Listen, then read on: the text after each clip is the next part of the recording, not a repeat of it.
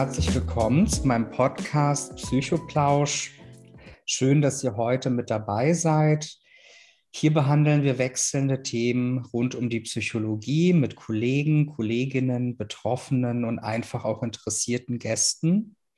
Wenn auch du Lust hast, einmal dabei zu sein, dann melde dich gerne unter unserer Mailadresse oder einfach über Instagram, dem Account psychologe.bolender. Ich freue mich besonders heute auf den Psychoplausch mit meinem heutigen Gast Joyce. Joyce wurde vor einigen Jahren mit Depressionen diagnostiziert. Heute geht es ihr viel besser, was unter anderem an ihrem Aufenthalt in der Psychiatrie zurückzuführen ist. Joyce, möchtest du dich kurz vorstellen und vielleicht beschreiben, warum du heute hier mit dabei bist? Ja, gerne. Ähm, genau, ich heiße Joyce, bin 35 Jahre alt, ähm, wohne in einer deutschen Großstadt mit meinem Mann und äh, unserem gemeinsamen Sohn zusammen. Unser Sohn ist jetzt ein Jahr alt und ähm, genau, ich war oder bin lange an Depressionen erkrankt, also ungefähr seit ich 18 war, würde ich sagen. Und bin aber heute, habe heute das Glück, dass ich sagen kann, ich bin soweit genesen oder die Depression ist jetzt so weit im Griff, dass ich damit gut leben kann. Und genau, ich bin deswegen heute hier, um so ein bisschen darüber zu erzählen, wie das ist mit Depressionen, ähm, wie man damit vielleicht umgehen kann, wie es in der Klinik ist und ähm, wie sich das so anfühlt. Ja, vielen Dank dir und schön, dass du heute dabei bist bei unserem Podcast Psychoplausch und dir auch die Zeit genommen hast, ein Teil des Podcasts zu sein und auch an der Stelle nochmal für deine Offenheit möchte ich mich recht herzlich äh, bedanken. Natürlich ist dieser Podcast kein psychologischer oder therapeutischer Ersatz einer Behandlung. Dementsprechend such dir bitte für Themen mit Leidensdruck eine passende Hilfeform. Nun kommen wir erstmal zu dem Teil der Beschreibung der Anteile, der Anteile dieser Session heute. Als eine Depression wird eine psychische Krankheit bezeichnet, die sich häufig durch eine anhaltende gedrückte Stimmung, eine Hemmung von Antrieb und Gedanken sowie Interessensverlust äußert. Auch körperliche Symptome wie Schlaflosigkeit, Appetitstörung oder sogar Schmerzzustände können Anzeichen einer Depression sein. Häufig kommt es zu Suizidgedanken. 10 bis 15 Prozent der Patienten, Patientinnen mit einer Depression sterben durch Suizid. Jeder Mensch kennt Phasen, in, der, in denen er nicht so gut drauf ist und keine Lösung hat, irgendetwas zu tun. Diese Phasen sind jedoch oft Ereignisse gebunden und gehen nach einer bestimmten Zeit auch wieder weg. Eine Depression dagegen ist eine ernsthafte psychische Krankheit, die sich stark von einem normalen Stimmungstief unterscheidet. Hauptsymptome einer Depression sind depressive Stimmung, keine Trauer, Interessenverlust, Freudlosigkeit, Antriebsmangel, erhöhte Ermüdbarkeit. Häufige Zusatzsymptome sind Störung der Konzentration, der Aufmerksamkeit und des Denkvermögens, vermindertes Selbstwertgefühl und Selbstvertrauen. Gefühle von Schuld und Wertlosigkeit, negative und pessimistische Zukunftsvorstellungen, Selbsttötungsgedanken oder Handlungen, Schlafstörungen, Appetitstörungen. Der Begriff Depression wird umgangssprachlich für verschiedene depressive Störungen verwendet welche durch spezifische Symptome klassifiziert werden. Es liegt zum Beispiel eine Majordepression oder unipolare Depression vor, wenn eine Person bestimmte depressive Symptome über eine zweiwöchige Periode fast jeden Tag aufweist. Darüber hinaus spricht man von einer persistierenden depressive Störung, wenn depressive Symptome zwei Jahre oder länger fortbestehen. Zusätzlich zu einer depressiven Störung kann es noch Spezifikatoren geben, die weitere Manifestationen während einer depressiven Episode beschreiben, wie zum Beispiel psychotische oder melancholische Spezifikatoren. Etwa 5% der Bevölkerung in Deutschland leiden an einer Depression. Zwischen dem 30. und 40. Lebensjahr kommt es am häufigsten zu einer Diagnose. Frauen sind etwa doppelt so häufig betroffen wie Männer, was unter anderem auf den Sozial- oder Erwerbsstatus sowie auf stereotype Rollenzuweisung zurückzuführen ist. Eine Depression kann jeden treffen, unabhängig von Alter, Geschlecht oder sozialem Hintergrund. Viele der betroffenen Personen wenden sich jedoch nicht an professionelle Hilfe aus Scham oder auch Unwissenheit. Des Weiteren wird eine Depression oft nicht von Hausärzten, Hausärztinnen erkannt, da die Krankheit vielfältige Symptome aufweist. Erfolgt eine Diagnose, ist es jedoch wahrscheinlich, dass der Person mit psychologischer Unterstützung geholfen werden kann. Etwa 80 Prozent der Betroffenen geht es durch eine Therapie langfristig besser, wobei Depressionen oft in Zyklen auftreten und Betroffene daher nicht nur einmal im Leben unter einer Depression leiden. Heute sprechen wir mit Joyce über ihr Leben mit Depressionen. Ja, an der Stelle, liebe Zuhörer, Zuhörerinnen, nochmal wie in allen Episoden, Sessions des Psychoplaus vorab eine Beschreibung, um auch ein Gefühl für die Thematik zu erhalten. Und jetzt wäre es nochmal schön, auch für Joyce und auch für die Zuhörer, Zuhörerinnen, noch einmal die Vorstellung nochmal zu genießen von Joyce und vielleicht auch ein bisschen davon zu erzählen, wie der bisherige Lebensweg aussah, sowohl persönlich und beruflich als auch auf deine individuelle Diagnose bezogen. Mhm. Ähm, ja, das ist natürlich alles eng miteinander verzahnt, weil meine Krankheit einen sehr großen Einfluss darauf hatte, wie mein Leben dann verlaufen ist.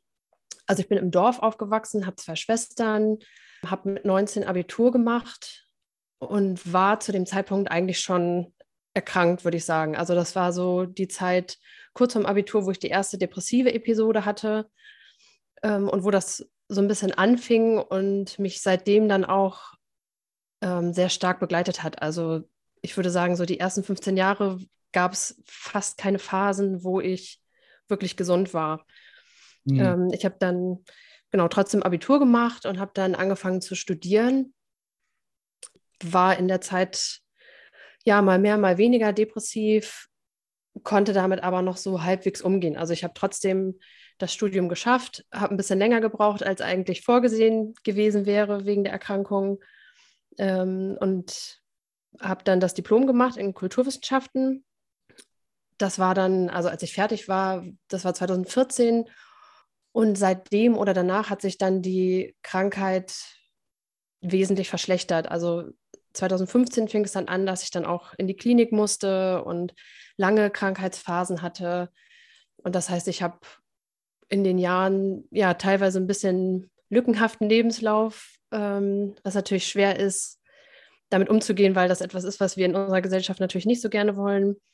Ich habe dann in einer Redaktion gearbeitet und ein Volontariat gemacht bin jetzt, jetzt mittlerweile seit zehn Jahren mit meinem Mann zusammen und habe dann, ähm, vor ein paar Jahren haben wir geheiratet.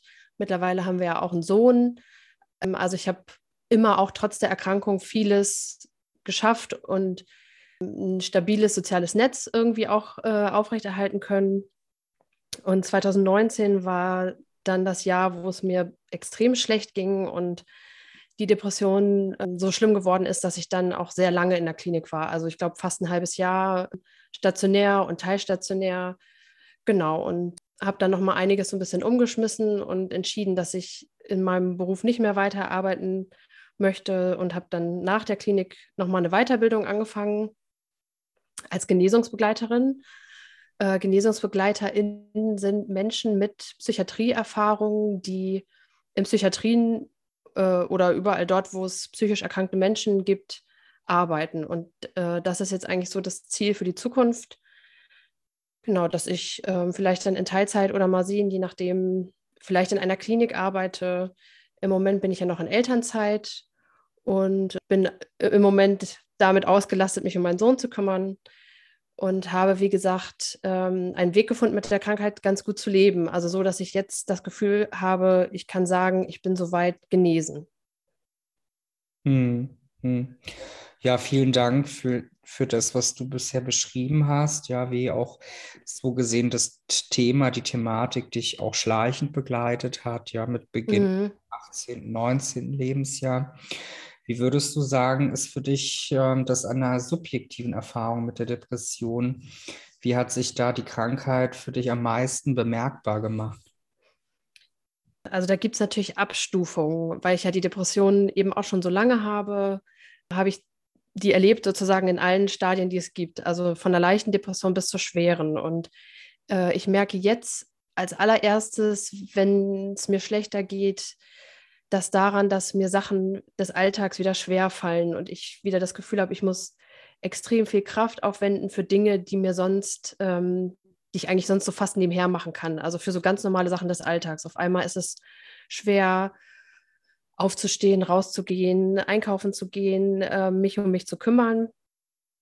Also so eine Antriebslosigkeit und Energielosigkeit sind immer so die ersten Symptome, mhm. äh, die mich auch über viele Jahre begleitet haben. Also ich habe eigentlich ähm, über das ganze Studium hinweg immer sehr mit dieser Antriebslosigkeit kämpfen müssen und kenne aber auch die Depression in ihrer schlimmsten Ausprägung sozusagen. Und da war es dann eigentlich immer so, dass ich extrem, extrem kraftlos war, viel Gedankenkreisen hatte, sehr negative Gedanken, in der schweren Phase auch nicht mehr in der Lage war, mir überhaupt irgendwie eine Zukunft vorstellen zu können. Also man spricht ja immer davon, dass äh, eine Depression damit einhergeht, eine pessimistische Zukunftsvorstellung zu haben, so hast du das, glaube ich, eben genannt. Hm. Bei mir war das in den Phasen so, dass ich teilweise mir irgendwie gar keine Zukunft mehr so richtig vorstellen konnte, sondern nur noch in so einem in so einer Gegenwart aus, aus Hoffnungslosigkeit und Verzweiflung mich befunden habe. In der schweren Phase ist es auch so, dass ich teilweise dann eine große Gleichgültigkeit allem gegenüber entwickelt habe, ähm, dass ich starke Suizidgedanken auch hatte und mich eigentlich mit allem sofort überfordert gefühlt habe. Also so ein permanentes Gefühl der Überforderung ist für mich auch ein starkes Symptom der Depression immer gewesen. Hm. Ja, vielen Dank auch hier für deinen subjektiven Eindruck, ne? auch für den Leidenszug, den du beschreibst mit äh, der Verbundenheit zur Depression. Du hast auch ganz schön die Hauptsymptome, aber auch Nebensymptome beschrieben. Und du hast auch beschrieben, dass du dir irgendwann auch ähm, Hilfe, psychologische Hilfestellung gesucht hast. Mhm. Wo, woran hast du gemerkt, dass du psychologische Hilfe benötigst und wie, wie bist du da dann rangegangen ähm, bezüglich deiner Motivation oder auch die notwendigen Ressourcen dafür ähm, aufzusuchen? Ja, ich habe eigentlich immer, wenn ich so zurückblicke, mir sehr spät erst Hilfe gesucht. Also immer dann, wenn es wirklich überhaupt nicht anders ging und der Leidensdruck so groß war, dass ich eigentlich gar keine andere Möglichkeit gesehen habe, weil ich mein normales Leben nicht mehr so aufrecht erhalten konnte. Würde ich eigentlich jedem raten, sich früher Hilfe zu suchen, gerade weil es auch schwierig ist, Hilfe zu bekommen, es alles lange dauert und es extrem schwer ist natürlich, sich dazu aufzuraffen, wenn es einem so schlecht geht. Also ich habe, glaube ich, äh, an den wichtigsten Punkten, wo ich Hilfe brauchte, dass da auch immer Hilfe aus meinem sozialen Umfeld gehabt. Also mein Mann hat mir äh, geholfen oder ganz am Anfang, als ich jetzt 18 war, meine Mutter damals, äh, Termine zu machen, weil mir einfach die Kraft dazu fehlte und ich auch oftmals gar nicht so richtig wusste, wo gehe ich jetzt hin, wen fragt man da, wo ruft man da überhaupt an. Das heißt, die Motivation war eigentlich immer, ja, eigentlich ein Leidensdruck, der so groß war, dass ich das anders nicht mehr handeln konnte. Hm. Das heißt, du beschreibst gerade diesen individuellen Leidensdruck, aber auch dann die sozialen Ressourcen, die mit unterstützend fungieren in einer solchen Situation. Und ich nehme an, dass es auch äh, äußerst schwierig ist, sich mit einer Diagnose zu identifizieren und sich damit zu konfrontieren, äh, beziehungsweise auch die Diagnose so zu sehen, dass sie natürlich auch komorbid in Erscheinung treten kann, also von anderen Diagnosen abzugrenzen. Hat es dir geholfen zu wissen, dass du dann mit diesem Gedanken nicht alleine dastehst und dass auch fachliches Personal dir eine Einschätzung bezüglich einer Diagnose gibt? Das kann ich jetzt im Nachhinein gar nicht mehr so richtig sagen, weil ich also so diesen Moment nicht hatte, dass ich zum Arzt gegangen bin oder zu einer Ärztin und nicht wusste, was mit mir los ist und die diese Person dann gesagt hat, äh, ja, das ist eine Depression, weil ich eigentlich dadurch, dass ich immer erst so spät Hilfe gesucht habe, mich natürlich auch schon so damit auseinandergesetzt habe und es eigentlich wusste, dass was eine Depression ist. Und das erste Mal, dass eine Ärztin das ähm, bestätigt hat, war, als ich eben 19 war, glaube ich, und die sagte damals, äh, ja, das ist eine Winterdepression. Und damit habe ich mich damit habe ich mich nicht identifizieren können, weil ich mich nicht ernst genommen fühlte, weil ich das Gefühl hatte, sie schiebt das jetzt irgendwie auf die Jahreszeit und auf das Wetter und das wird meinem Gefühl nicht gerecht. Also war eigentlich die erste Diagnose für mich enttäuschend, weil ich eigentlich schon wusste, dass das eine, ja, in Anführungsstrichen, richtige Depression ist und ich mich eben nicht so richtig für voll genommen fühlte. Und die Depression als Diagnose schwang dann über die Jahre irgendwie immer so ein bisschen mit und so richtig bewusst geworden, auch dass ich damit nicht alleine bin, ist mir eigentlich erst, als ich in der Klinik war, 2015 das erste Mal in der Tagesklinik, als ich das erste Mal dann auch andere Betroffene getroffen habe, die darüber gesprochen haben und wo ich dann gemerkt habe, okay, ich bin nicht alleine mit diesen Symptomen. Also vielleicht war die Diagnose nicht so wichtig wie zu hören, dass andere das gleiche denken und fühlen wie ich. Mhm. Würde ich sagen. Hm.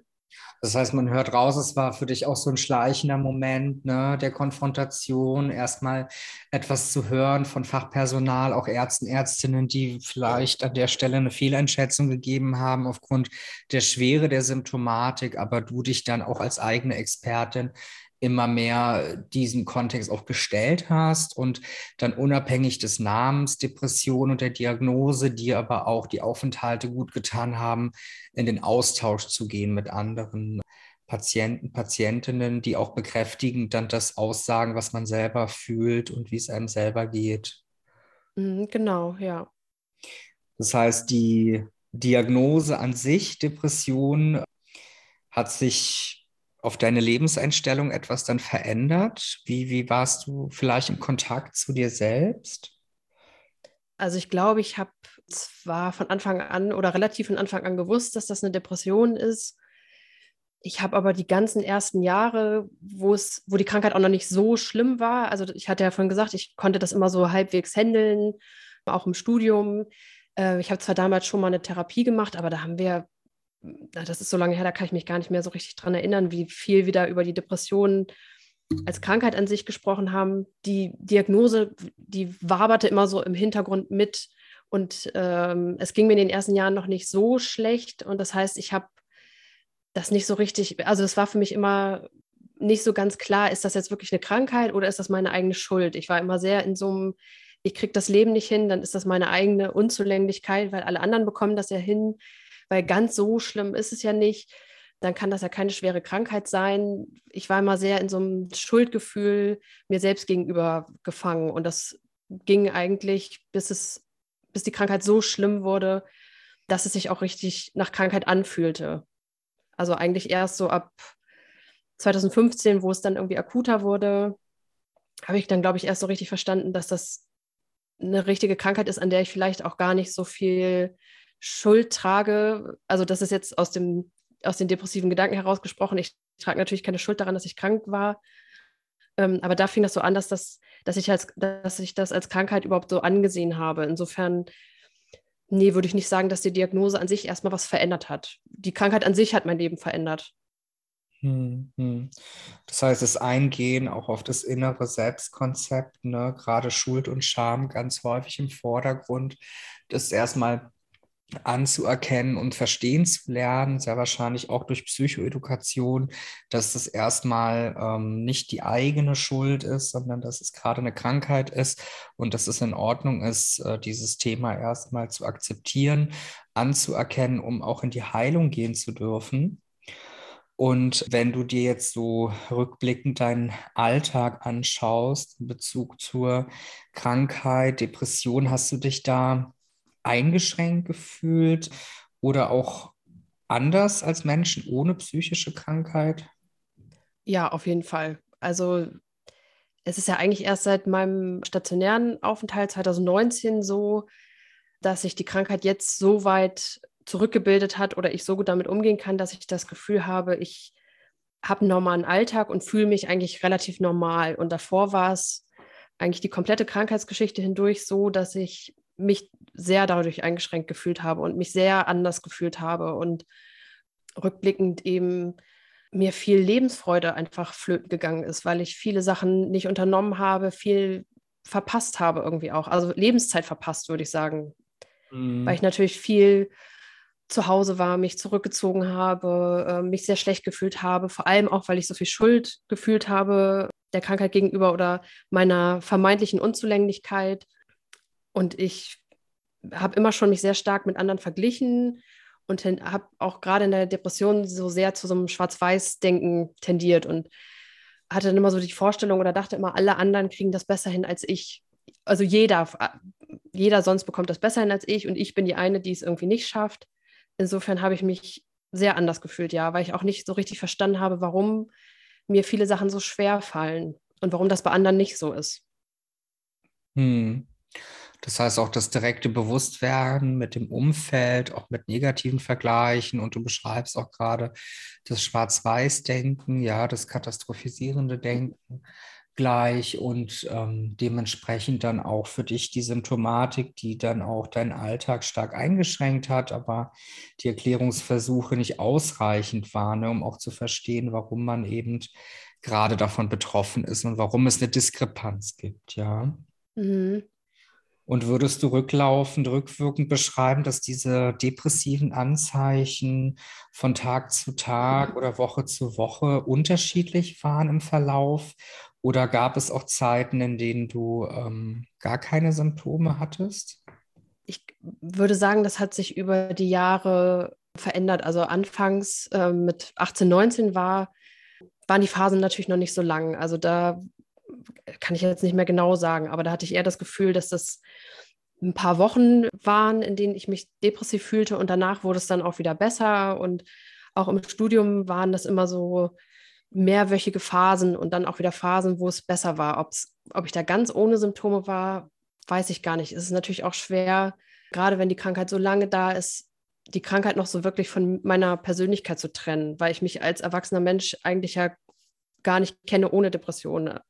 Insofern hatte ich eigentlich, glaube ich, über die Jahre fast immer das Gefühl, dass immer eine Symptomatik da ist, die mal schlimmer und mal besser wird und ja eigentlich eher so über Wochen meistens. Und in den letzten Jahren, wo die Krankheit dann wesentlich schlimmer wurde, war es dann eher, dass, depressive, dass die depressiven Phasen über Monate gingen. Also ich glaube, die letzte depressive Episode, wegen der ich dann in der Klinik war, die dauerte insgesamt anderthalb Jahre oder so. Also natürlich auch nicht in gleichbleibender Stärke, sondern auch mal ein bisschen besser und mal ein bisschen schlechter. Aber da wurden die Abstände eigentlich extrem groß mittlerweile dann.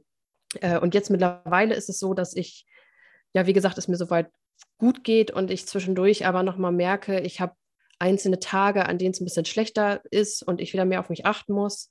Mittlerweile bleiben das, bleibt das aber bei einzelnen Tagen. Also ich kriege das dann so schnell wieder in den Griff oder es geht so schnell wieder weg, dass ich nicht wieder in so eine Phase rutsche, die länger dauert, sondern es geht mir meistens gut und zwischendurch ist mal ein Tag, wo es ein bisschen schlechter ist. Hm. Hm.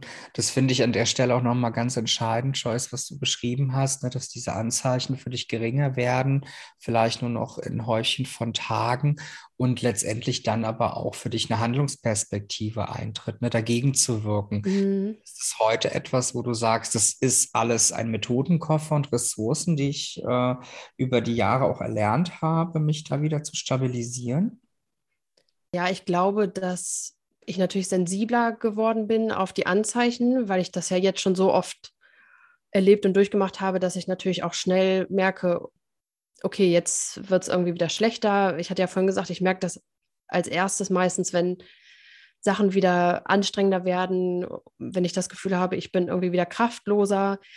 Auf sowas habe ich früher nicht so sehr geachtet oder beziehungsweise ich bin auch über die Jahre ein bisschen milder mit mir geworden, vielleicht auch durch die Therapieerfahrung, dass ich nicht dann so sehr in so Schuldgefühle falle und mich dafür fertig mache, sondern das irgendwie heute besser annehmen kann und äh, ja auch über die Jahre gelernt habe, was brauche ich dann, was tut mir gut, wie kann ich mir dann geben, was ich brauche, anstatt so wie ich das früher gemacht habe, versuchen, trotzdem alles zu schaffen. Also ich war immer sehr, ich wollte das nicht so, nicht so akzeptieren, sondern habe dann nicht verstanden, warum geht mir das, geht es mir jetzt so, jetzt gebe ich mir besonders Mühe, mich zusammenzureißen und trotzdem alles zu schaffen. Und das funktioniert natürlich nicht. Das macht es eigentlich nur schlechter. Und ich glaube schon, ja, dass man in Therapien und mit der Beschäftigung mit sich selbst so ein bisschen ja, Methoden sammelt, die dann später helfen können, damit besser umzugehen. Hm. Könntest du für dich auch nochmal Faktoren in deinem Leben identifizieren, die eine depressive Episode auslösen können? Oder gibt es äh, für dich überhaupt sogenannte Trigger dafür oder kommen die Episoden auch einfach so? Also ich dachte sehr lange, dass es eigentlich keinen Grund für mich gibt, depressiv zu sein. Das war, glaube ich, auch ein großer Teil, ähm, warum es mir so schwer fiel, das zu akzeptieren, weil ich immer dachte, ja, ich habe ja jetzt nichts Schlimmes erlebt oder hatte ein schlimmes Ereignis, das mir das erklären würde. Ich habe dann in der Klinik rausgefunden, so ein bisschen, welche Merkmale meiner Persönlichkeit oder auch welche Teile meiner Erziehung, die ich als Kind bekommen habe, vielleicht mich anfälliger dafür machen.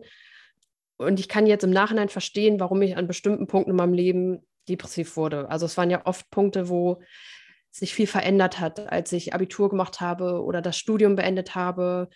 Punkte, an denen ich oft so ein bisschen planlos im Leben war und nicht so richtig wusste, wohin mit mir. Auf der anderen Seite gibt es aber auch große Veränderungen, die ich, die mich nicht depressiv gemacht haben. Also die Geburt meines Kindes zum Beispiel ähm, hat mich mehr stabilisiert, als dass es mich irgendwie von den Füßen gehauen hat. Insofern ist es jetzt nicht so, dass ich voraussagen kann, das und das ist ein schwieriger Moment, da werde ich bestimmt depressiv, sondern ich kann das eigentlich vor allem im Nachhinein erst rekonstruieren, hm. würde ich sagen. Und manchmal fühlt es sich so an, als würde das einfach so über mich kommen. Und ich merke auch jetzt so im Alltag, äh, dass es wichtig ist für mich, auf mich zu achten und genug Pausen zu haben. Und wenn der Stress zu viel wird und ich zu wenig Pausen habe, dann scheint das etwas zu sein, was diese depressive Symptomatik triggert. Ja, also da gibt es vielleicht schon Punkte, wo ich sagen kann, das kann schwierig sein oder da muss ich dann besonders drauf achten. Hm. Hm. Das heißt, du würdest auch rückwirkend beschreiben, das sind eher Momente, an denen du auf dein Selbstsystem achtest, deine Grenzen warst, aber du würdest jetzt auch nicht beschreiben, dass es im Außen entscheidende Triggerwarnungen gibt oder Triggersituationen wie beispielsweise Veränderungssituationen, die sofort dann auch zu denselben Symptomatiken führen. Genau, ja, so würde ich das eigentlich zusammenfassen, genau. Okay. Und ähm, in, der, in der Arbeit mit Personen, die auch depressive Symptome haben, depressiv erkrankt sind, berichten oft Personen, Klienten, Patienten mit einer Depression über einen Tiefpunkt, äh, in dem sie keinen Ausweg mehr sehen und über selbstgefährdende Handlungen nachdenken. Du hattest eingangs erwähnt, dass solche Gedanken dir nicht fremd sind. Könntest du da noch mal etwas beschreiben, was vielleicht für dich auch äh, schwierig war? Ja, genau. Ich hatte das ja schon erwähnt, dass ich auch lange mit Suizidgedanken zu tun hatte. Und für mich war das nie so, dass ich die nur am Tiefpunkt hatte, sondern dass ich die eigentlich über die gesamte Krankheitsgeschichte hinweg immer mal hatte. Auch nicht immer gleichbleibend. Also manchmal waren das nur eher lebensmüde Gedanken und eher in schweren Phasen wurden die dann akuter, bis es bei meiner schwersten Episode sozusagen, bevor ich in die Klinik gegangen bin, so schlimm war, dass ich das Gefühl hatte, ich kann die Gedanken nicht mehr so richtig unter Kontrolle halten. Das verselbstständigt sich so ein bisschen und ähm, wo ich dann auch Angst bekommen habe, dass ich vielleicht an der Krankheit sterbe. Das ist natürlich ein Thema, wo man wenig Raum hat, im normalen Leben drüber zu sprechen. Also es ist schwierig, finde ich, glaube ich, für viele auch damit umzugehen, weil das so stigmatisiert ist, diese Gedanken zu haben. Also ist zumindest so mein Eindruck, dass es etwas ist, wo man nicht so drüber spricht und es eben nicht so den Raum dafür gibt. Es ist natürlich auch schwierig, mit wem will man darüber sprechen. Für Angehörige ist es verständlicherweise sehr beängstigend, wenn jemand solche Gedanken äußert. Im Rahmen der Erkrankung würde ich aber fast sagen, ist das normal oder kommt bei vielen vor, dass sie diese Gedanken haben. Und ja, mir hat es dann eigentlich immer geholfen, in der Klinik oder in der Therapie darüber zu sprechen und vor allem, wenn mein Gegenüber damit eigentlich relativ normal umgegangen ist und wir darüber sprechen konnten als normalen Teil der Erkrankung, weil es dann für mich ähm, sich nicht mehr ganz so bedrohend anfühlte und äh, mir hat es auch sehr geholfen, als ich in meiner Therapie dann mit meiner Therapeutin so ein bisschen rausfinden konnte, warum ich diese Gedanken habe und ich die so ein bisschen nachvollziehen kann. Und es ist mittlerweile so, dass ich die Gedanken eigentlich nicht mehr habe, nicht mehr leben zu wollen, dass ich aber merke, in schweren Momenten kommen die auch noch relativ schnell wieder zurück. Also über die Jahre ist das so ein, äh, in meinem Gehirn, ist mein Gehirn so daran gewöhnt, diese Gedanken als, als möglichen Ausweg irgendwie zu sehen, dass ich die auch nicht nur in schweren Phasen hatte, sondern auch in Phasen, wo es mir eigentlich besser ging. Ich aber, wie gesagt, mittlerweile die ganz gut, ganz gut damit umgehen kann, weil ich sie besser verstehe als früher. Ja, vielen Dank dir hier an der Stelle nochmal. Das ist sehr persönlich und auch sehr intim, sowas zu berichten, so ganz offen. Das zeigt, glaube ich, auch aktuell deine Stärke, mit dem Thema umzugehen und auch wirklich die Ressourcen und Tools zur Hand zu haben, ähm, damit ganz sensibel und feinfühlig gerade für dich individuell auch zu verstehen und damit umzugehen. Und wenn man das hier an der Stelle nochmal reflektiert, ja, nochmal an der Stelle zusammenfasst, dann ist für dich auch äh, gerade das Freundschaftsschließen mit der Krankheit, mit der Diagnose, dass man auch die, die gefährdenden Verhaltensweisen oder die Gedanken zu den gefährdenden Verhaltensweisen reflektiert und annimmt und in dem Sinne Freundschaft schließt, weil man sie versteht, was der Ursprung ist, ja, in Ursache und Wirkung. Auf jeden Fall, ja. Ich glaube, dass das der wichtigste Punkt ist, dass es mir heute so viel besser geht, dass ich irgendwann aufgehört habe, da so das so abzulehnen und die Krankheit weghaben zu wollen und auch zu verschweigen, sondern dass ich in der Klinik eigentlich maßgeblich gelernt habe, die zu akzeptieren und damit besser umzugehen, ja. Hm. Hm. Und ähm, wir hatten gemeinsam jetzt auch darüber gesprochen, ne, dass du mit nach 15 Jahren der Depression ähm, auch stationäre Therapien gemacht hast. Und äh, die Beweggründe sind ja jetzt, glaube ich, auch klar, ne, warum man eben dazu gegriffen hat oder warum diese äh, Methodik der Therapie auch sinnvoll ist, in diesen Momenten stationär damit in einem größeren Setting 24-7 mhm. arbeiten zu können. Aber was hat sich für dich persönlich dann direkt mit dem Aufenthalt verändert für dein Leben? Also es war so, dass ich ähm, relativ spät erst in die Klinik gegangen bin. 15 Jahre ist natürlich eine lange Krankheitsphase.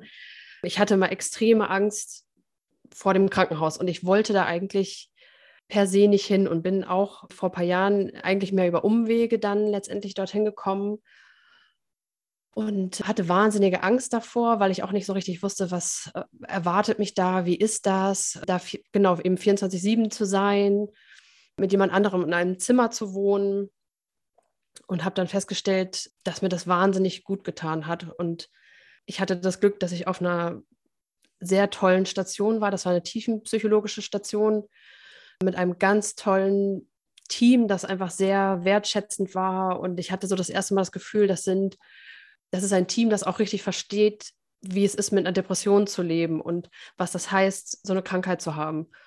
Und das hat für mich, das hat, also ich im Nachhinein habe ich hinter dem Team Danke gesagt und gesagt, dass sie mein Leben gerettet haben. Und ich glaube auch, dass das stimmt, dass das, was ich da gelernt habe und die Zeit da, ja, eben mein Leben gerettet hat. Und seitdem geht es mir wesentlich besser und mittlerweile ja so gut wie eigentlich in den 15 Jahren davor nicht. Also die Klinik war für mich der größte, die größte Veränderung bezogen auf meine Krankheit, den ich erlebt habe. Und ich glaube, ohne die, die Zeit in der, in der Psychiatrie, ich war auch sehr lange da, ich war auf der, ich war erst in der Tagesklinik, dann in der Akut, auf der Akutstation insgesamt zehn Wochen beides zusammen und dann nochmal 18 Wochen auf der Therapiestation. Das war ja auch eine sehr lange Zeit.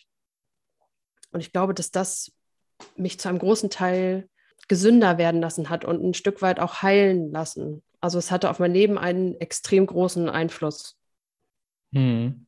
Das ist auch nochmal schön, was du hier beschreibst, Joyce, auch diese Lebensveränderung, ne, die Einstellung durch eine psychiatrische Klinik durch einen längeren Aufenthalt, weil ich beschreibe das auch immer ganz gerne, dass man da natürlich in einem neuen Setting ankommt. Ne? Es ist irgendwie so eine Art äh, Glasglocke, ja, in der man ankommt, mm. wirklich mal alle Themen outgesourced werden im alltäglichen Erleben und man ganz intensiv die Erfahrung mit sich selber nochmal erfahren darf, auch mit geschultem Personal und dann auch in dem Sinne psychodynamische Verfahren, die natürlich auch erlauben, in der Tiefe äh, nachzufragen, was gerade passiert oder was gerade ähm, die Situation ist, die einen so einschränken lässt. Das sind im Gesamten für dich sehr positive Erfahrungen und auch schön, die an der Stelle so zu hören. Ähm, ja, ich war ja vorher, bevor ich stationär in Behandlung war, auch schon mehrmals in Tageskliniken, weil das für mich so, also Kliniken, wo ich, wo man sich tagsüber aufhält, äh, werktags Therapien bekommt und dann nachmittags wieder nach Hause geht. Weil das war für mich so ein Kompromiss, eine Therapie zu bekommen, die mehr ist als nur eine Therapiestunde die Woche, wie das ja in einer normalen Therapie der Fall ist, wo ich aber nicht übernachten muss und den ganzen Tag da bin, wo ich ja so große Angst vor hatte.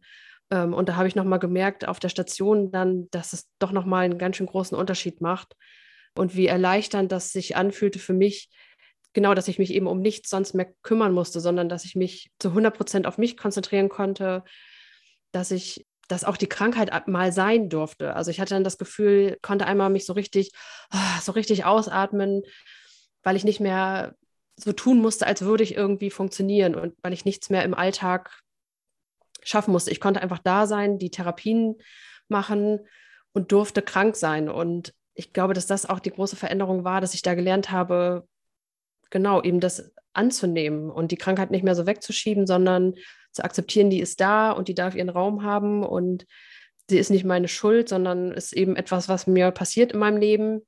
Ähm, und ich habe aber auch Einfluss darauf, wie ich damit umgehen kann. Ich glaube, dass das der große Unterschied war zu den Therapien, die ich vorher gemacht habe und weswegen die stationäre Thera Therapie nochmal einen viel größeren Effekt hatte, weil ich eben da den Raum hatte und die Zeit, eben auch über so viele Monate, mich nur damit auseinanderzusetzen. Mhm. Wirklich die direkte Interaktion mit Krankheitsbild, auch Verständnis, Feinfühligkeit dafür.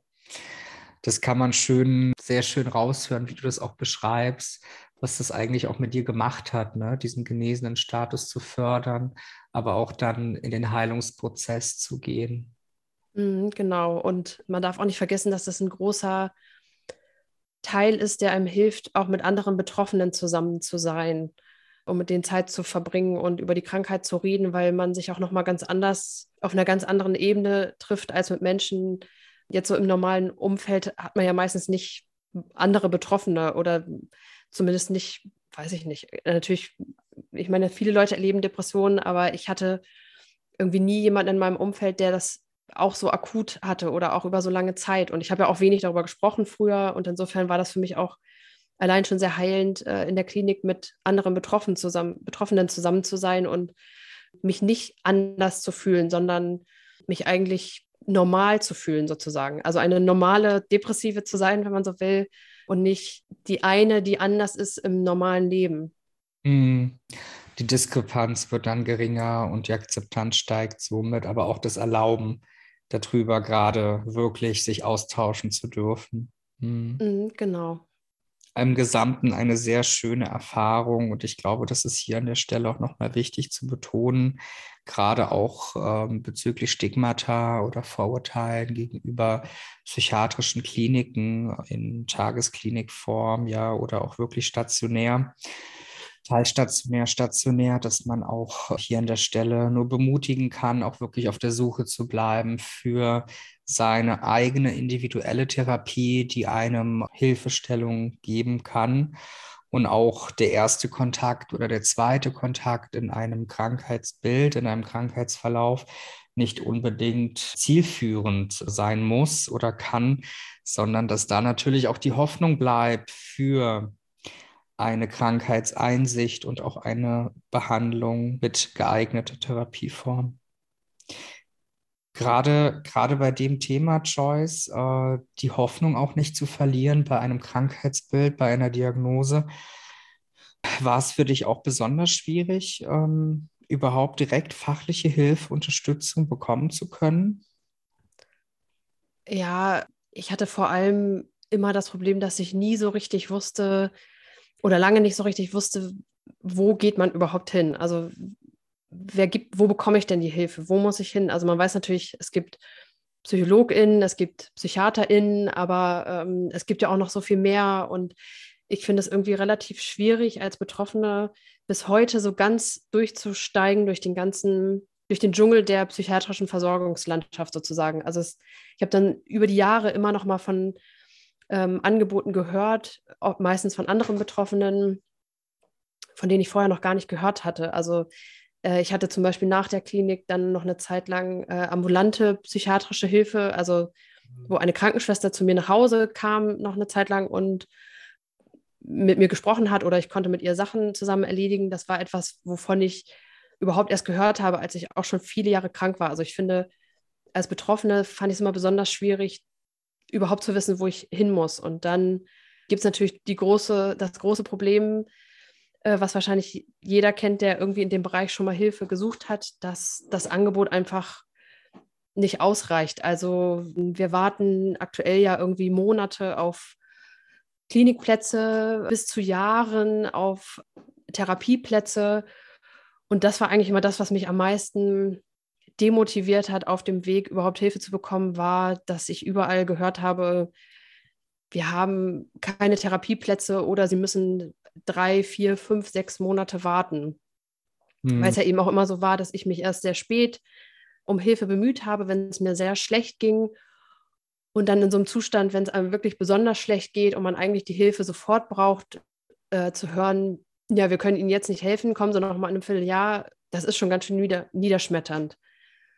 Ich hatte dann irgendwie letztlich immer irgendwie Glück. Also ich habe zwei Therapien zum Beispiel über das Ausbildungsinstitut gemacht, also wo PsychologInnen arbeiten, die nach dem Studium gerade sich in der Ausbildung befinden. Mhm. Ähm, da bin ich irgendwie dann immer schneller an Therapieplätze bekommen als, gekommen als bei niedergelassenen PsychologInnen. Ich hatte auch das Glück, dass ich auf der Station, wo ich war, ziemlich schnell einen Platz bekommen habe, weil die irgendwie anders gearbeitet haben als über so eine Warteliste, sondern man ist da irgendwie wöchentlich zu so einem Termin hingegangen und das ging dann irgendwie relativ schnell. Also insofern hatte ich da immer sehr viel Glück. Aber ich finde, insgesamt ist es ja sehr, sehr schwierig, Hilfe zu bekommen. Und deswegen würde ich auch immer jedem raten, frühzeitig anzufangen zu suchen, weil es eben so lange dauert und weil es, äh, weil einem natürlich auch, wenn es einem sehr schlecht geht, die Energie fehlt und es sehr schwierig ist, 20, 30, 40 äh, Ärzte und Ärztinnen anzurufen, wenn man eigentlich akut krank ist gerade ja, also ich finde, da fehlt noch sehr viel und es braucht eigentlich noch viel mehr Therapieplätze. Das war ja schon vor Corona so und jetzt seit der Pandemie konnte man ja auch immer hören, dass die Nachfrage noch mehr gestiegen ist. Ja, das würde es Betroffenen einfacher machen. Genau. Hm. Ja, du hast es auch gerade noch mal gut beschrieben, dass es natürlich sehr schwierig ist, überhaupt in diese Kontaktschnittmengen zu kommen. Ja, gerade auch im Bereich von Großstädten oder landschaftlichen Bereichen ist es relativ schwierig, ähm, Plätze zu bekommen. Zum einen überhaupt die Versorgung Deckendeckel aufrechtzuerhalten, aber auch die Nachfrage, die vielleicht in Großstädten größer sein kann als in ländlichen Regionen, aber dort die Versorgung nicht so ganz stabil ähm, auf, ausgerichtet ist. Das heißt, hier an der Stelle auch wichtig, ne, wenn man ähm, wirklich Symptome hat, und einen akuten Krankheitsverlauf hat und sich nicht weiterhelfen kann, akute Hotlines auch wahrzunehmen ne, oder auch, wenn es gar nicht mhm. mehr Notruf zu wählen und aber auch äh, sich Unterstützung zu suchen, ne? also im näheren sozialen Freundeskreis, Familienkreis oder auch vielleicht dann sich Hilfe einfordert über äh, Ämter, äh, Sozialämter, Jugendämter und sonstiger Form, in denen man vielleicht nochmal über Beratung, Prävention, nochmal Kontaktstellen erreichen kann und vielleicht über diese Kontakte, Kooperation schneller zu einem Platz erlangen kann. Genau, dann wollen wir hier nochmal weitermachen, Joyce. Und zwar hatten wir ja vorher auch schon geschrieben über Instagram. Mhm. da war ja auch die Erwähnung, dass du jahrelang mit niemandem über die Depression direkt sprechen konntest. Und wieso fiel es dir da so schwer, das Thema anzusprechen? Ich glaube vor allem äh, aus Scham. Also ich hatte ja schon gesagt, dass ich gerade in den ersten Jahren mir sehr die Schuld gegeben habe dafür, dass ich irgendwie nicht so funktionierte, wie ich das von mir erwartet habe, weil ich auch nicht so, weil ich dann eben auch nicht verstanden habe, so warum ist das so, warum geht es mir anders als den anderen. Und ich war eigentlich, also mir fiel es immer schon schwer, mich zu öffnen anderen gegenüber. Ich habe das in meiner Kindheit nicht so gelernt. Also in meiner Familie wurde wenig über Gefühle gesprochen. Deswegen habe ich das auch gar nicht so gelernt, die so wahrzunehmen und mich anderen so gegenüber so mitzuteilen und war deswegen immer jemand, die sehr viel für sich behalten hat. Und das fällt mir auch heute immer noch schwer, mich zu öffnen, obwohl es leichter geworden ist. Auch gerade in Bezug auf die Krankheit, weil ich da eben, wie gesagt, ja jahrelang eigentlich mit niemandem drüber gesprochen habe, weil ich mich so sehr dafür geschämt habe und ich nicht anerkannt habe oder anerkennen konnte oder wusste, dass es eine Krankheit ist und diese, die, diese Gefühle, die ich hatte, Teil oder Symptoma Symptomatik dieser Krankheit waren und nicht meine Schuld. Und das wurde eigentlich erst besser mit den Klinikaufenthalten, vor allem mit dem stationären, weil ich das natürlich auch in den Therapien gelernt habe, besser darüber zu sprechen und mich mittlerweile ja nicht mehr so dafür schäme. Also ich spüre immer noch manchmal so dieses Schamgefühl, ähm, gerade Menschen gegenüber, die nicht betroffen sind, aber es ist wesentlich besser geworden. Mhm. Das heißt, es verzeichnet sich hier für dich auch ein offener Umgang mit der Diagnose, auch offener darüber reden zu können, was natürlich auch abwegig davon ist, inwiefern man sich Hilfe suchen konnte, heilen durfte oder auch sich heute als genesen bezeichnen darf aufgrund der mhm. Erfahrung. Ja, also es ist natürlich jetzt auch einfacher, offen darüber zu sprechen, jetzt wo ich nicht mehr akut erkrankt bin. Es ist natürlich in akuten Phasen auch schwierig, anderen verständlich zu machen, was in einem vorgeht.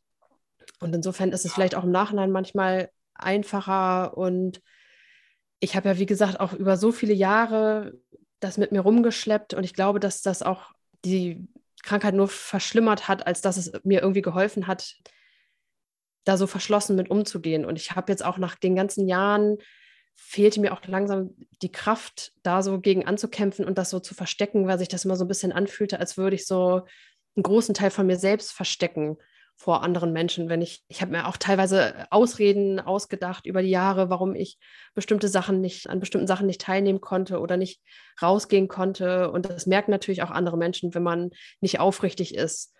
Und das heißt, dieses Nicht darüber sprechen führt eigentlich auch dazu, dass man keine Nähe zu anderen Menschen aufbauen kann. Und es fühlte sich für mich immer so an, als würde ich immer eine Maske tragen anderen gegenüber. Und sobald ich aus dem Haus gehe und das fühlt sich natürlich auch irgendwie nicht stimmig an, wenn man ja eben das Gefühl hat, man versteckt einen großen Teil seiner selbst, weil die Krankheit ist ja nun mal auch ein großes, großer Teil meines Lebens gewesen oder ist immer noch. Genau. Und das war für mich auch wichtig oder ist für mich auch immer noch wichtig, zum Beispiel auch im Internet darüber zu schreiben, also bei Instagram jetzt zum Beispiel Posts darüber zu machen und äh, meine Gedanken rauszubringen, weil mir das auch oftmals noch ein bisschen einfacher fällt, ein Teil, also zumindest teilweise da eine Anonymität zu haben. Mhm das Konfrontieren mit der The Thematik, aber auch irgendwie, wie du beschreibst, dieses Nähe-Distanz-Verhalten, Anteile deiner Persönlichkeit freizugeben, was aber vielleicht nicht unmittelbar ganz nah wieder an dein Geschehnis passt. Hm.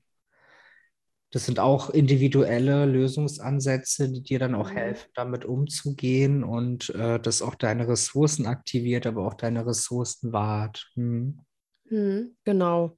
Also es ist natürlich auch Teil dessen, dass ich jetzt die Krankheit besser akzeptieren kann und sie als Teil von mir sehe und nicht mehr so als etwas, was es zu verstecken gilt. Also es geht natürlich damit einher, wenn ich die Krankheit sehe als etwas, wofür ich mich sehr schäme, was ich als großen Makel betrachte, dann spricht man natürlich auch weniger darüber, als wenn man das als Teil von sich selbst vielleicht sehen kann und als etwas, was ja einen eben irgendwie begleitet.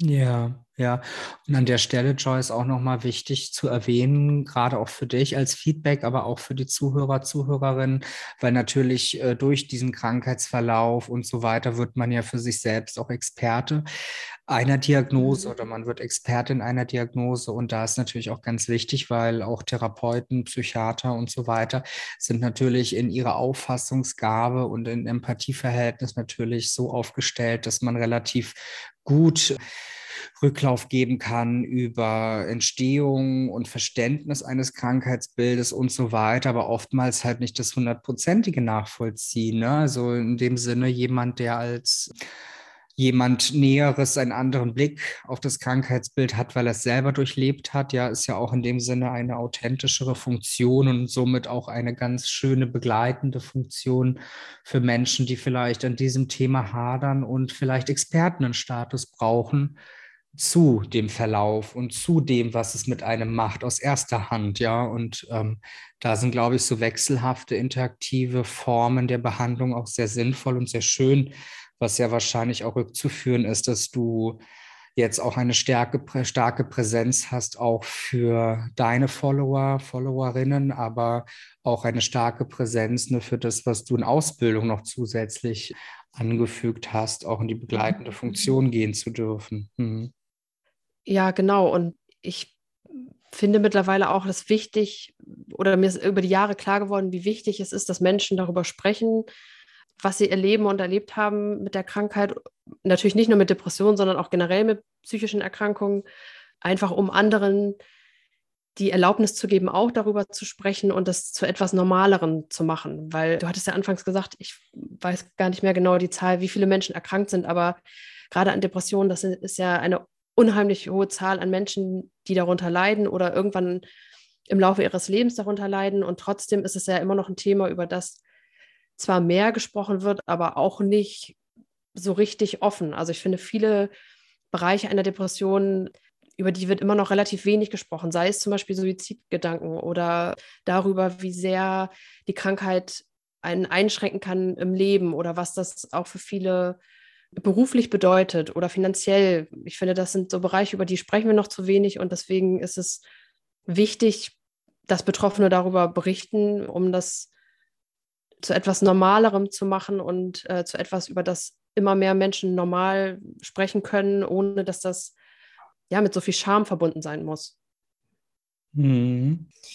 Vielleicht würde ich hier noch mal eine, eine Frage mit raussuchen. Ähm, und zwar hattest du auch erwähnt, dass das Ziel von ähm, Psychiatrien oft sein kann, erkrankte Menschen wieder funktionstüchtig zu machen. Wie, wie hast du das wahrgenommen oder was meinst du damit? Ja, das ist ja vielleicht ein bisschen provokant formuliert. Das basierte darauf, welche Erfahrungen ich gemacht habe. Ich war ja, bevor ich stationär in Behandlung war, auch schon in Tageskliniken dreimal. Und ich hatte da immer das Gefühl, dass ich eigentlich nur eine bestimmte Zeit zur Verfügung habe, die ich da Patientin sein darf. Also es waren meistens immer so acht bis zehn Wochen und eigentlich ab acht hatte ich mal so das Gefühl, fängt das Team schon so an, mit den Zähnen zu knirschen und gab es auch teilweise in der Eintagesklinik, war es so, dass auch der medizinische Dienst der Krankenkassen dann ähm, direkt der Klinik geschrieben hat und gefragt hat, warum ich da so lange bin. Und ich hatte immer das Gefühl, es gibt, ich darf nicht so lange in der Klinik bleiben, bis mir gut geht, sondern ich darf acht bis maximal zehn Wochen bleiben. Und wenn ich dann wieder auf den Füßen stehen kann, dann muss ich wieder gehen. Nun ist es natürlich auch im, mit anderen Erkrankungen nicht so, dass man erwarten kann, dass man gesund aus einer Klinik entlassen wird. Hm. Aber ich finde, es macht natürlich auch schon einen Unterschied, ob man gerade so wieder klarkommt oder gesund ist. Da ist natürlich auch noch eine wahnsinnig große Bandbreite dazwischen. Und das würde also das, ich, ich weiß, dass Kliniken das natürlich machen, auch weil das Ziel dann eigentlich ist, dass man dann ambulant weiter behandelt wird. Aber das hatte ich ja vorhin auch schon gesagt, dass das Problem natürlich auch ist, dass es zu wenig ambulante Therapien gibt oder die Plätze eben so viel zu rar sind. Ähm, und das heißt, man kommt manchmal dann aus so einer Klinik und steht dann da und hat eigentlich wieder gar keine Behandlung oder zu wenig und das reicht nicht aus. Und ich habe ja dann den Unterschied gesehen, als ich eben stationär in der Klinik war, weil ich dort so lange bleiben durfte.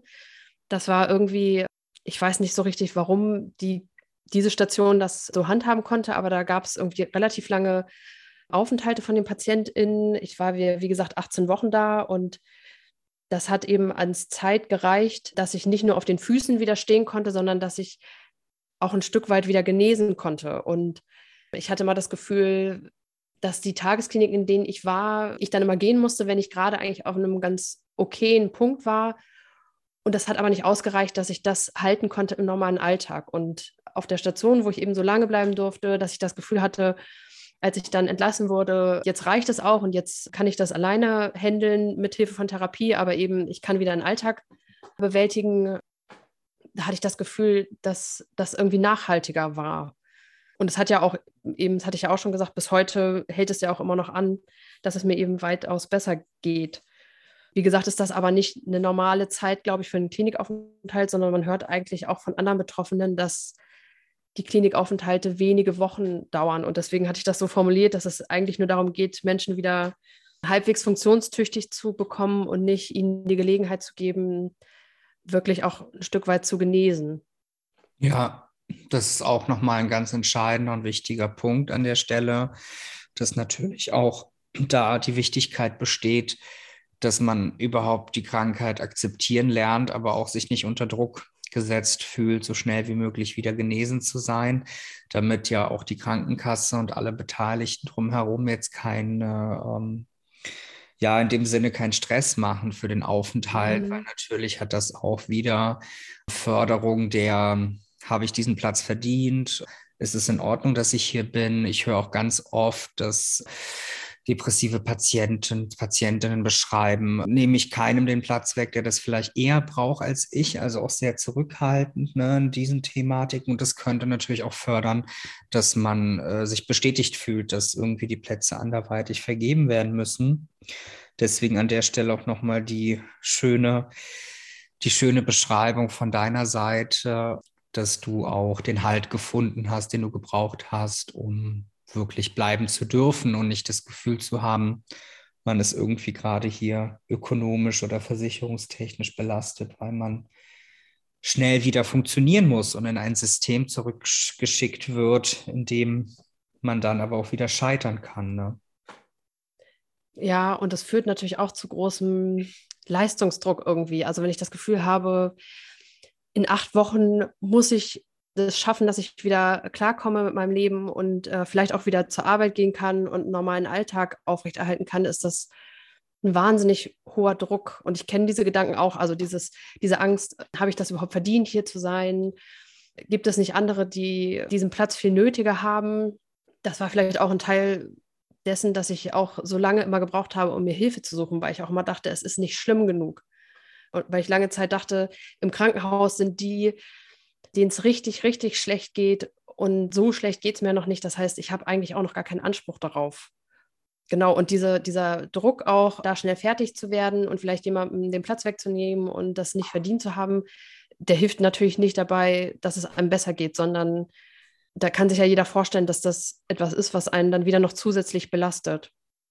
Hm, was nochmal eher dazu führt, die Symptomatik äh, wegzuführen und nicht äh, die Akzeptanz zu gehen. Genau. Mhm.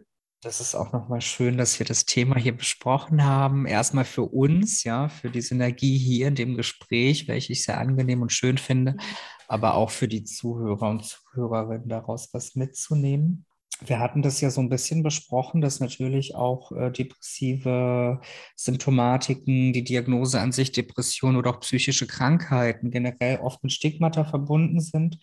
Wie ist dein Umgang mit Stigmata? Wie ist deine Erfahrung damit? Was könntest du dazu beschreiben?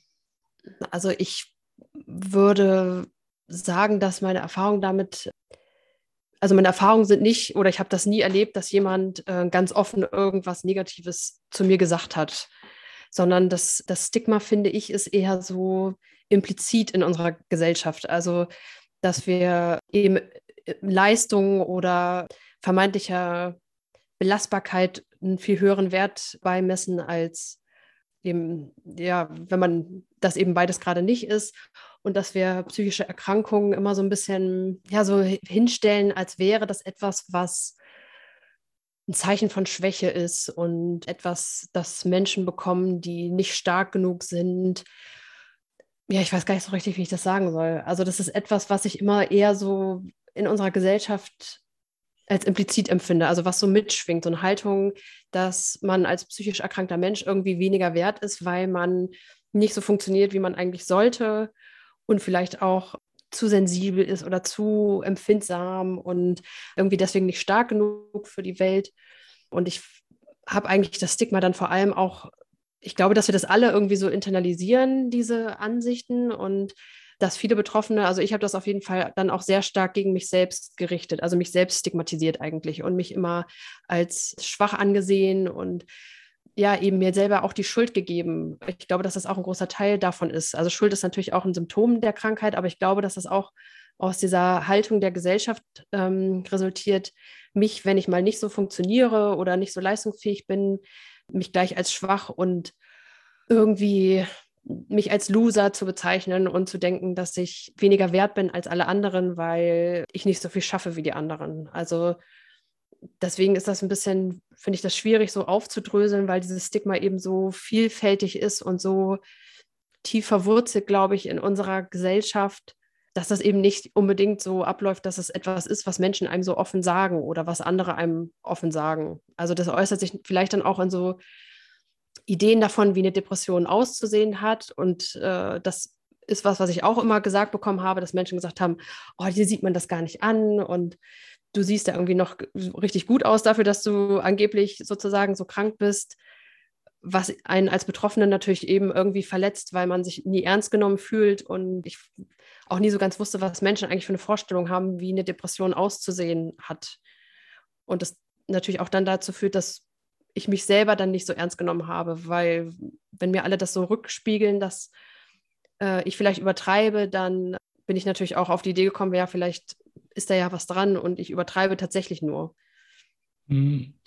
Ich finde es auch nochmal schön an der Stelle, wie du es beschrieben hast, auch das Gesellschaftliche nochmal mit äh, einzufügen, das Implizite der Gesellschaft, ne, den Leidensdruck zu fördern, weil man irgendwie auch so ein Verhalten erlernt hat, gerade auch im Kontext der psychischen Erkrankungen äh, in Deutschland, in westlichen Kulturen, wie da die Perspektive darauf auserlegt ist, gerade zum Thema Funktionieren und in das Schema F zu passen und wirklich auch bemüht zu sein, aber andere Menschen auch schnell in eine hilflose Situation kommen, ne? neue Krankheiten, gerade psychische Krankheiten aufzunehmen, zu verstehen, zu reflektieren und die, diese ernst zu nehmen, weil dann doch relativ häufig die Gesellschaft darauf bedacht ist und auch individuell implizit übernommen weiter funktionieren und leistungsfähig zu sein, was natürlich im Widerspruch steht zu, zur Heilung und zu dem Prozess, der dahinter steht.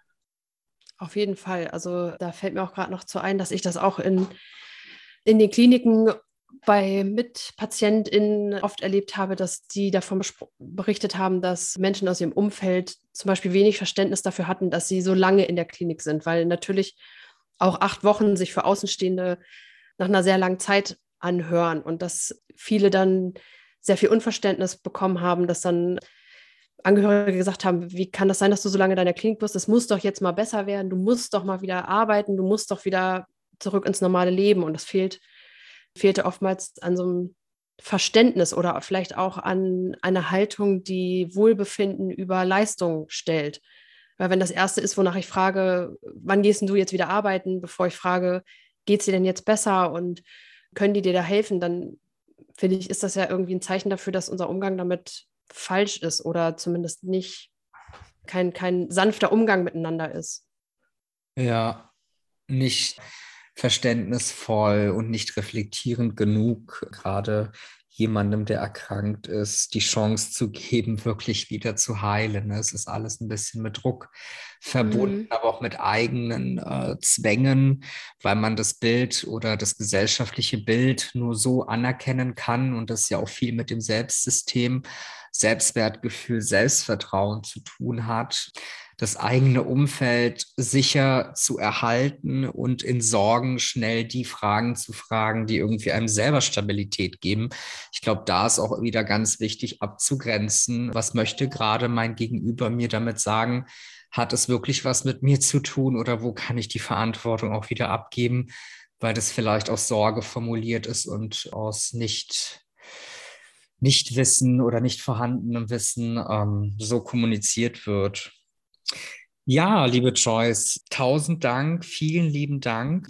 Ich würde, ich würde jetzt mit dir gerne in die Abschlussfrage gehen. Und zwar, was würdest du denn unseren Zuhörern, Zuhörerinnen mitgeben auf dem Weg, wenn du jetzt zum Beispiel jemanden raten müsstest, wie man mit depressiven Symptomen umgeht oder man sich vielleicht nicht traut, Hilfe zu suchen ähm, oder darüber zu reden. Wie würdest du das jetzt heute mit deinem Expertenwissen weitergeben wollen an Betroffene? Also ich kann das natürlich verstehen, äh, dass es schwer ist, sich zu öffnen. Das habe ich auch gesagt, dass ich das über Jahre auch nicht gemacht habe. Ich jetzt im Nachhinein mit all meiner Erfahrung weiß aber, dass es zumindest bei mir so war, dass die Krankheit von alleine nicht besser wurde und auch nicht von alleine verschwunden ist. Und dieses äh, Kopf in den Sand stecken und versuchen, das zu ignorieren, es eher schlimmer gemacht hat, als dass das besser gemacht hat. Und deswegen würde ich ja allen raten, vielleicht eine Person im Umfeld zu finden oder mal anzutasten, ob es nicht jemanden gibt, mit dem man darüber reden kann. Wenn es um professionelle Hilfe gibt, kann man natürlich als allererstes zum Hausarzt oder zur Hausärztin gehen und äh, nachfragen und erstmal schauen, weiß er oder sie vielleicht, was ich machen kann. Also ich würde immer raten, den Mut zusammenzunehmen und nach Hilfe zu fragen oder darüber zu sprechen, weil es, wie gesagt, das Schweigen es nicht besser macht. Also meiner Erfahrung nach hat es das für mich immer nur schlimmer gemacht. Ja, eine Depression ist nichts. Viele, so viele Menschen leiden an Depressionen, auch wenn wir immer denken, alle kriegen irgendwie alles hin und alle sind gesund und das betrifft irgendwie nur ganz wenige, das stimmt nicht. Also es ist niemals die eigene Schuld, dass man daran, darunter leidet. Und wenn es sich anfühlt, als wäre es schlimm und man das Gefühl hat, dass das Leben schwieriger ist, als es sein sollte, dann hat man auch das Recht, Hilfe in Anspruch zu nehmen und nimmt damit niemandem etwas weg, was man nicht verdient hat. Das ist vielleicht ein wichtiger Punkt, weil ja eben gerade, das hattest du ja auch gesagt, dass viele ähm, damit hadern, ob sie das denn verdient haben und ob sie jemandem was wegnehmen. Wenn es sich schlimm anfühlt, ist das schlimm genug, auch wenn das vielleicht andere Menschen im Umfeld nicht so sehen oder nicht so anerkennen. Also da darf man schon dem eigenen Gefühl vertrauen. Hm. Ja, nochmal vielen lieben Dank, Joyce, für deine abschließenden Worte. Ich glaube, die waren auch nochmal sehr wichtig und auch eindrucksvoll für alle dargestellt. Ich persönlich danke dir recht herzlich für deine Teilnahme an unserem Podcast Psychoplausch und auch für das spannende Gespräch. Für mehr psychologische Themen und Psychotipps folgt mir und auch Choice gerne auf Instagram. Wenn du Interesse hast, auch einmal dabei zu sein und deine Geschichte zu erzählen, dann melde dich gerne bei mir und meinem Team via Mail unter social media at psychologe-bolender.de oder auf unserem Instagram-Kanal psychologe.bolender. Du suchst für dich und für dein Thema eine fachliche Begleitung, einen klinischen Psychologen oder auch psychologischen Berater, dann besuche doch gerne meine Website und hinterlasse eine Kontaktanfrage. Ich freue mich sehr darauf.